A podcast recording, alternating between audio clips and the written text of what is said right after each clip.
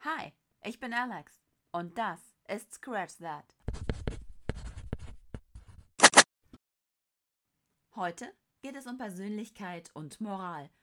Und nein, ihr habt nicht versehentlich den Philosophiekanal eingeschaltet, denn es geht nicht um unsere Moral, sondern die unserer Charaktere. Jeder Mensch folgt normalerweise irgendwelchen Überzeugungen, auch wenn die bei dem einen oder anderen vielleicht doch ein wenig flexibel sind. Naja, äh, was genau hat das jetzt mit unseren Charakteren zu tun? Die Antwort ist einfach. Alles. Äh, ja, das war jetzt sehr aufschlussreich. Vielen Dank. Gern geschehen.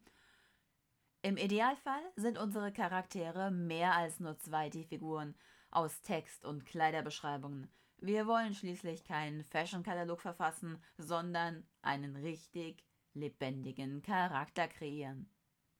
Und dafür brauchen wir Tiefe. Leider klingt das mal wieder viel einfacher, als es ist.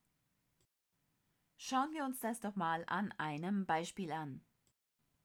Wir haben einen Charakter, nennen wir ihn doch einfach mal Robert Rosshaar. Robert Rosshaar ist 32 Jahre alt arbeitet als Rechtsanwalt und trägt gerne karierte Anzüge. Seine Haare sind schwarz und seine Augen blau. Und fertig ist der beste Charakter, den wir jemals entwickelt haben. Nee, leider nicht. Das eben war leider nur das Aussehen. Oder könnt ihr hier irgendwas rauslesen, was diesen Charakter identifizierbar oder lebendig machen könnte? Nope, das geht leider nicht. Robert Rosser ist im Moment nichts weiter als eine Beschreibung. Was ist aber, wenn ich euch jetzt sage, dass Robert als kleines Kind einen Hund hatte? Ein Bernardiner. Dieser Hund wurde leider von jemandem vergiftet. Und daher engagiert sich Robert jetzt mit größter Leidenschaft als ehrenamtlicher Tierschützer und zeigt jeden an, der ein Tier misshandelt. Dang, jetzt hat Robert eine Persönlichkeit. Er wird von einer Beschreibung zu einer identifizierbaren Figur. Jeder, der Tiere liebt, wird sofort sagen, ich verstehe diesen Mann. Aber warum ist das so? Analysieren wir das doch mal. Fakt Nummer 1. Robert hat als Kind einen Hund. Das gibt ihm eine Geschichte. Fakt Nummer 2.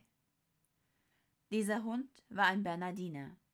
Jetzt identifizieren sich alle, die einen Bernardiner haben. Fakt Nummer 3. Dieser Hund wurde vergiftet. Jetzt reagieren alle, die Tiere lieben, mit Wut und Empörung.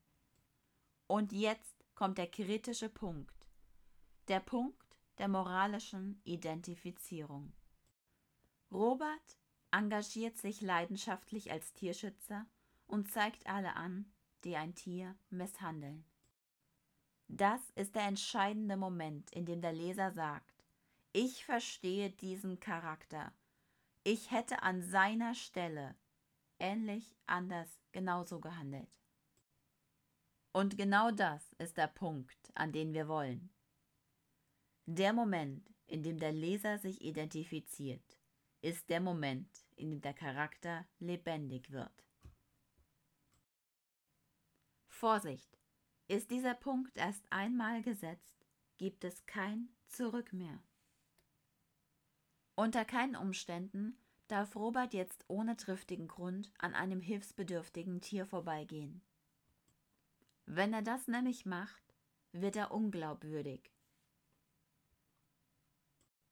Sollte er in eine Situation kommen, in dem er dem Tier nicht helfen kann, dann muss der Charakter es zur Kenntnis nehmen und sich entsprechend darüber aufregen. Auf keinen Fall darf die Situation einfach ignoriert werden. Umf. Das war heute aber ein ziemlich schwerer Stoff. Aber hey, dafür wird euer nächster Charakter jetzt so richtig schön lebendig.